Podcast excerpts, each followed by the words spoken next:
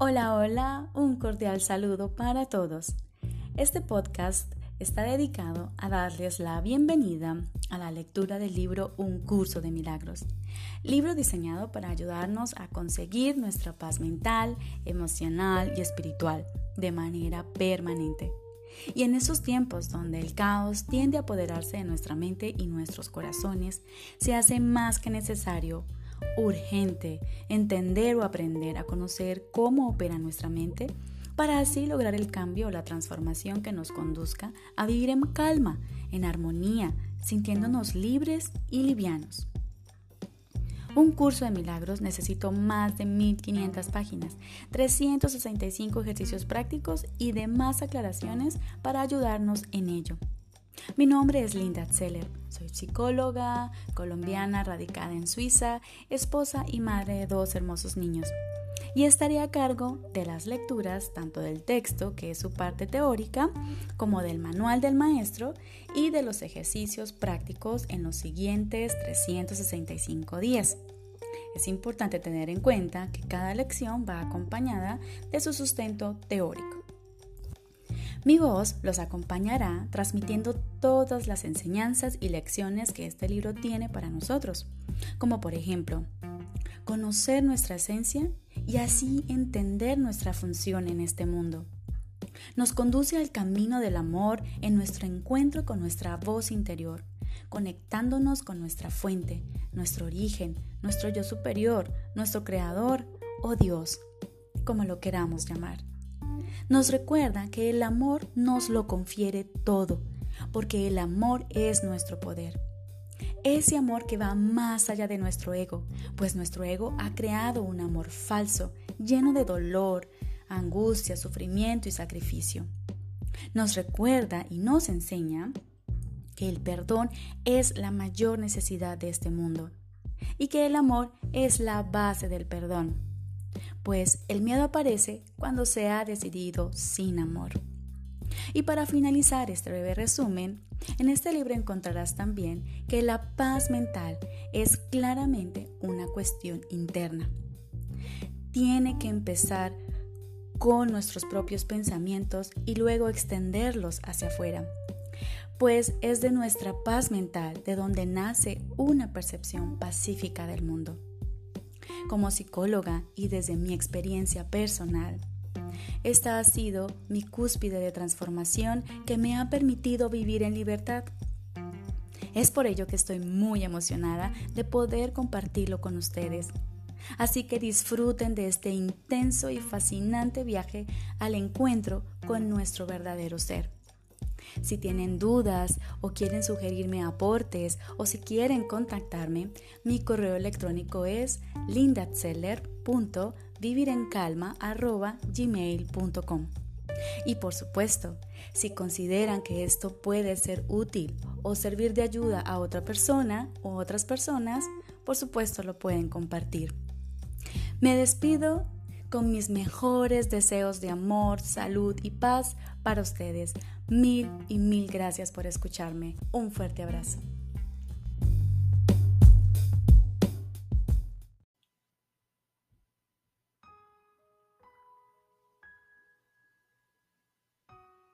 Un cordial saludo para todos. Hoy damos inicio a la lectura del texto del libro Un curso de milagros. Se da comienzo ahora con el prefacio, que es la parte introductoria del libro. Este prefacio se escribió en 1977 como respuesta a las muchas solicitudes recibidas para que se incluyera una introducción a un curso de milagros. Las primeras dos partes de este prefacio, cómo se originó y qué es, las escribió la misma Helen Schuckman. La última parte fue escrita mediante el proceso de dictado interno descrito más adelante. ¿Cómo se originó? Un curso de milagros dio comienzo con la súbita decisión de dos personas de colaborar en el logro de un objetivo común. Esas dos personas fueron Helen Schuckman y William Tedford. Catedráticos de Psicología Médica de la Facultad de Medicina y Cirugía de la Universidad de Columbia en la ciudad de Nueva York. No es realmente importante quiénes fueron esas personas, excepto que lo ocurrido muestra que con Dios todo es posible. A ambos se les podía haber calificado de todo menos de personas espirituales. La relación entre ellos era difícil, a menudo tensa, y a ambos les preocupaba en gran medida su reputación y aceptación tanto a nivel personal como profesional. Sus vidas, que en su mayor parte estaban regidas por valores mundanos, apenas coincidían con lo que el curso postula. He aquí cómo Helen, la persona que escribió el material, se describe a sí misma. Psicóloga, educadora, intelectualmente conservadora y de ideología atea. Estaba trabajando en una institución académica de gran prestigio cuando de repente ocurrió algo que precipitó una cadena de acontecimientos que yo jamás habría podido predecir. El jefe de mi departamento anunció inesperadamente que estaba cansado de los sentimientos de ira y agresividad que nuestras actitudes reflejaban y concluyó diciendo, tiene que haber otro camino. Como si hubiera estado esperando esa señal, accedí a ayudarle a encontrarlo. Al parecer, este curso es ese otro camino. Aunque su propósito era firme, tuvieron gran dificultad en comenzar su empresa común. Pero le habían ofrecido al Espíritu Santo la pequeña dosis de buena voluntad que como el propio curso habría de subrayar una y otra vez, es suficiente para permitirle al Espíritu Santo utilizar cualquier situación para sus propósitos e infundirle su poder. Continuando con el relato de Helen. Tres sorprendentes meses precedieron al inicio de la redacción en sí, durante los cuales Bill me sugirió que anotara los sueños de elevado simbolismo que estaba teniendo así como las extrañas imágenes que me asediaban. Aunque para entonces ya me había acostumbrado un tanto a lo inesperado, aún así me llevé una gran sorpresa cuando me vi escribiendo. Este es un curso de milagros. Ese fue mi primer contacto con la voz. Era una voz que no emitía ningún sonido pero que me representaba una especie de dictado rápido interno que yo anotaba en un cuaderno de taquigrafía. La redacción no fue nunca automática. Podía interrumpirla en cualquier momento y después reanudarla. En muchas ocasiones me hizo sentir muy incómoda, pero nunca pensé seriamente en suspenderla. Parecía ser una misión especial que de alguna manera, en algún lugar, yo había acordado llevar a cabo. Terminó convirtiéndose en una verdadera empresa de colaboración entre Bill y yo. Y estoy segura de que gran parte de su importancia estriba en ese hecho. Yo anotaba lo que la voz decía y al día siguiente se lo leía a Bill y él lo pasaba a máquina. Supongo que él también tenía una misión especial, pues sin su aliento y apoyo, yo nunca hubiese podido llevar a cabo la mía. En total, el proceso duró alrededor de siete años. Primero llegó el texto, luego el libro de ejercicios y finalmente el manual para el maestro. Al material recibido solo se le han hecho unos ligeros cambios sin importancia. Al texto se le añadieron los títulos de los capítulos y los subtítulos y se omitieron de él algunas de las referencias de carácter personal recibidas al principio. Por lo demás, el material no ha sido alterado en absoluto. Los nombres de las personas que colaboraron en la transcripción del curso no se mencionan en la portada de los libros porque el curso puede y debe descansar sobre sus propios méritos. Su objetivo no es sentar las bases para iniciar un culto más. Su único propósito es ofrecer un camino para que algunas personas puedan encontrar su propio maestro interno. ¿Qué es un curso de milagros? Como el propio título indica, el curso está organizado de principio a fin como un recurso de enseñanza. Se compone de tres libros. El texto, que tiene 754 páginas, el libro de ejercicios con 522 y el manual para el maestro que consta de 100. El orden que el estudiante debe seguir al usar los libros y la manera de estudiarlos depende, en cada caso, de sus necesidades y preferencias personales. El programa de estudios que el curso propone se planeó meticulosamente y se explica paso a paso, tanto en el orden práctico como en el orden teórico. El curso pone más énfasis en la aplicación práctica que en la teoría y más en la experiencia que en la teología señala específicamente que una teología universal es imposible, mientras que una experiencia universal no solo es posible, sino necesaria. Aunque su enfoque es cristiano, el curso aborda temas espirituales de carácter universal. Subraya que no es más que una de las muchas versiones del programa de estudios universal y que difiere de las demás solo en su forma. En última instancia, todas conducen a Dios. El texto es fundamentalmente teórico y expone los conceptos en los que se basa el sistema de pensamiento del curso. Sus ideas contienen los cimientos de las lecciones del libro de ejercicios. Sin la aplicación práctica que el libro de ejercicios provee, el texto quedaría reducido en su mayor parte a una serie de abstracciones que no tendrían la fuerza necesaria para producir el cambio de mentalidad que es la meta del curso. El libro de ejercicios consta de 365 lecciones, una para cada día del año.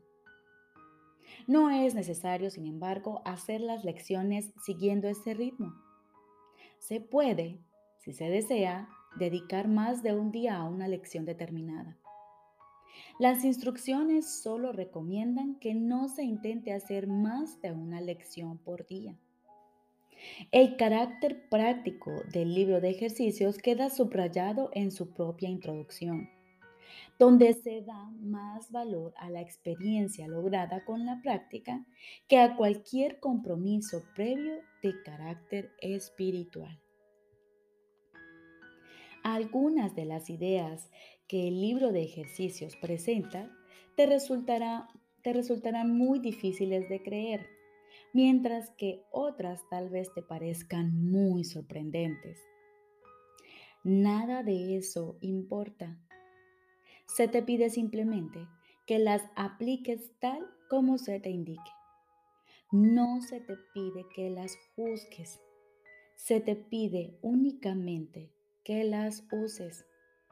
Es usándolas como cobrarán sentido para ti y lo que te demostrará que son verdad. Recuerda solamente esto. No tienes que creer en las ideas. No tienes que aceptarlas y ni siquiera tienes que recibirlas con agrado. Puede que hasta te opongas vehementemente a algunas de ellas. Nada de eso importa, ni disminuye su eficacia. Pero no hagas excepciones al aplicar las ideas expuestas en el libro de ejercicios. Sean cuales sean tus reacciones hacia ellas, úsalas. No se requiere nada más. Finalmente, el manual para el maestro, escrito en forma de preguntas y respuestas, contesta algunas de las preguntas que con mayor probabilidad pueden hacer los estudiantes. Incluye asimismo aclaraciones de algunos de los términos que el curso utiliza y los explica dentro del marco teórico del texto. El curso no afirma ser de por sí el final del aprendizaje, ni es el propósito de las lecciones del libro de ejercicios llevar a término el aprendizaje del estudiante. Al final se deja al lector en manos de su propio maestro interno, quien dirigirá el resto del aprendizaje a su criterio. Si bien el alcance del curso es muy amplio, la verdad no puede limitarse a ninguna forma finita, como se indica claramente en el párrafo con que finaliza el libro de ejercicios. Este curso es un comienzo, no un final. Ya no se asignarán más lecciones específicas, pues ya no son necesarias. En lo sucesivo, oye tan solo la voz que habla por Dios.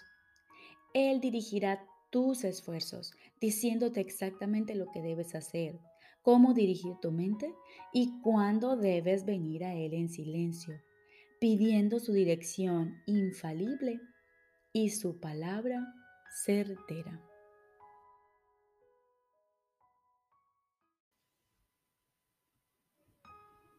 ¿Qué postula el curso? Postula, nada real puede ser amenazado. Nada irreal existe. En esto radica la paz de Dios. Repito, nada real puede ser amenazado. Nada irreal existe. En esto radica la paz de Dios.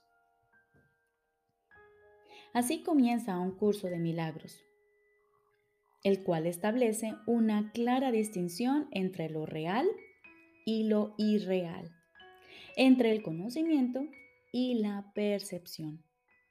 El conocimiento es la verdad y está regido por una sola ley, la ley del amor o Dios. La verdad es inalterable, eterna e inequívoca. Es posible no reconocerla, pero es imposible cambiarla. Esto es así con respecto a todo lo que Dios creó, y solo lo que Él creó es real. La verdad está más allá del aprendizaje, porque está más allá del tiempo y de todo proceso. No tiene opuestos, ni principio ni fin. Simplemente es. El mundo de la percepción, por otra parte, es del mundo del tiempo, de los cambios, de los comienzos y de los finales. Se basa en interpretaciones, no en hechos. Es un mundo de nacimientos y muertes, basado en nuestra creencia en la escasez, en la pérdida, en la separación y en la muerte. Es un mundo que aprendemos en vez de algo que se nos da. Es selectivo en cuanto al énfasis perceptual, inestable en su modo de operar e inexacto en sus interpretaciones del conocimiento y de la percepción surgen dos sistemas de pensamiento distintos que se oponen entre sí en todo. En el ámbito del conocimiento no existe ningún pensamiento aparte de Dios porque Dios y su creación comparten una sola voluntad. El mundo de la percepción, por otra parte, se basa en la creencia de opuestos, en voluntades separadas y en el perpetuo conflicto que existe entre ellas, y entre ellas y Dios. Lo que la percepción ve y oye parece real porque solo admite en la conciencia aquello que concuerda con los deseos del preceptor. Esto da lugar a un mundo de ilusiones, mundo que es necesario defender sin descanso, precisamente porque no es real. Una vez que alguien queda atrapado en el mundo de la percepción, queda atrapado en un sueño. No puede escapar sin ayuda porque todo lo que sus sentidos le muestran da fe de la realidad del sueño. Dios nos ha dado la respuesta, el único medio de escape, el verdadero ayudante. La función de su voz, su Espíritu Santo, es mediar entre los dos mundos. El Espíritu Santo puede hacer eso porque, si bien por una parte conoce la verdad, reconoce también nuestras ilusiones, aunque no cree en ellas.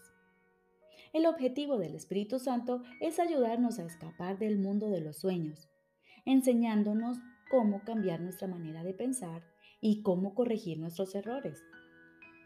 El perdón es el recurso de aprendizaje excelso que el Espíritu Santo utiliza para llevar a cabo este cambio en nuestra manera de pensar. El curso, no obstante, ofrece su propia definición de lo que en realidad es el perdón, así como también de lo que es el mundo.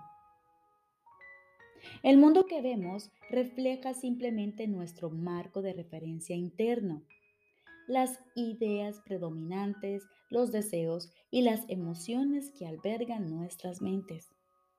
La proyección da lugar a la percepción. Primero, miramos en nuestro interior y decidimos qué clase de mundo queremos ver. Luego, proyectamos ese mundo afuera y hacemos que sea real para nosotros tal como lo vemos. Repito, primero en la proyección, primero miramos en nuestro interior y decidimos qué clase de mundo queremos ver. Luego proyectamos ese mundo afuera y hacemos que sea real para nosotros tal cómo lo vemos. Hacemos que sea real mediante las interpretaciones que hacemos de lo que estamos viendo. Si nos valemos de la percepción para justificar nuestros propios errores, nuestra ira, nuestros impulsos agresivos, nuestra falta de amor en cualquier forma que se manifieste, veremos un mundo lleno de maldad, destrucción, malicia, envidia, y desesperación. Tenemos que aprender a perdonar todo esto, no porque al hacerlo seamos buenos o caritativos, sino porque lo que vemos no es real. Hemos distorsionado el mundo con nuestras absurdas defensas y por lo tanto estamos viendo lo que no está ahí. A medida que aprendamos a reconocer nuestros errores de percepción, aprenderemos también a pasarlos por alto, es decir, a perdonarlos. Al mismo tiempo, nos perdonaremos al mirar más allá de los conceptos distorsionados que tenemos de nosotros mismos y ver el ser que Dios creó en nosotros como nosotros. El pecado se define como una falta de amor, puesto que lo único que existe es el amor. Para el Espíritu Santo el pecado no es otra cosa que un error que necesita corrección, en vez de algo perverso que merece castigo. Nuestra sensación de ser inadecuados, débiles y de estar incompletos procede del gran valor que le hemos otorgado al principio de la escasez, el cual rige al mundo de las ilusiones. Desde este punto de vista, buscamos en otros lo que consideramos que nos falta a nosotros. Amamos, entre comillas, a otro con el objeto de ver que podemos sacar de él. De hecho, a esto es lo que en el mundo de los sueños se le llama amor. No puede haber mayor error que ese, pues el amor es incapaz de exigir nada. Solo las mentes pueden unirse realmente y lo que Dios ha unido, ningún hombre lo puede desunir. No obstante, la verdadera unión, que nunca se perdió, solo es posible en el nivel de la mente de Cristo. El pequeño yo procura engrandecerse obteniendo, el, obteniendo del mundo externo aceptación, posesiones y, entre comillas, amor. El ser que Dios creó no necesita nada. Está eternamente a salvo y es eternamente íntegro, amado y amoroso. Busca compartir en vez de obtener, extender en vez de proyectar. No tiene necesidades de ninguna clase y solo busca unirse a otros que, como él, son conscientes de su propia abundancia. Las relaciones especiales que se establecen en el mundo son destructivas, egoístas e infantilmente egocéntricas. Mas si se le entregan al Espíritu Santo, pueden convertirse en lo más sagrado de la tierra, en los milagros que señalan el camino del retorno al cielo. El mundo utiliza las relaciones especiales como el último recurso en favor de la exclusión y como una prueba de la realidad de la separación. El Espíritu Santo las transforma en perfectas lecciones de perdón y las utiliza como un medio para despertarnos del sueño. Cada una representa una oportunidad de sanar nuestras percepciones y de corregir nuestros errores. Cada una es una nueva oportunidad de perdonarnos a nosotros mismos, perdonando a otros. Y cada una viene a ser una invitación más al Espíritu Santo y al recuerdo de Dios. La percepción es una función del cuerpo y por lo tanto supone una limitación de la conciencia. La percepción ve a través de los ojos del cuerpo y oye a través de sus oídos. Produce las limitadas reacciones que éste tiene. El cuerpo aparenta ser, en gran medida, automotivado e independiente, mas en realidad solo responde a las intenciones de la mente. Si la mente lo utiliza para atacar, sea de la forma que sea, el cuerpo se convierte en la víctima de la enfermedad, la vejez y la decrepitud. Si la mente, en cambio, acepta el propósito del Espíritu Santo, el cuerpo se convierte en un medio eficaz de comunicación con otros, invulnerable mientras se le necesite, que luego sencillamente se descarta cuando deja de ser necesario. De por sí, el cuerpo es neutro, como lo es todo en el mundo de la percepción utilizarlo para los objetivos del ego o para los del Espíritu Santo depende enteramente de lo que la mente elija. Lo opuesto a ver con los ojos del cuerpo es la visión de Cristo, la cual refleja fortaleza en vez de debilidad, unidad en vez de separación y amor en vez de miedo. Lo opuesto a oír con los oídos del cuerpo es la comunicación a través de la voz que habla en favor de Dios, el Espíritu Santo, el cual mora en cada uno de nosotros. Su voz nos parece distante y difícil de oír porque el ego que habla en favor del yo falso y separado parece hablar a voz en grito. Sin embargo, es todo lo contrario. El Espíritu Santo habla con una claridad inequívoca y ejerce una atracción irresistible. Nadie puede ser sordo a sus mensajes de liberación y esperanza a no ser que elija identificarse con el cuerpo. Ni nadie puede dejar de aceptar jubilosamente la visión de Cristo a cambio de la miserable imagen que tiene de sí mismo.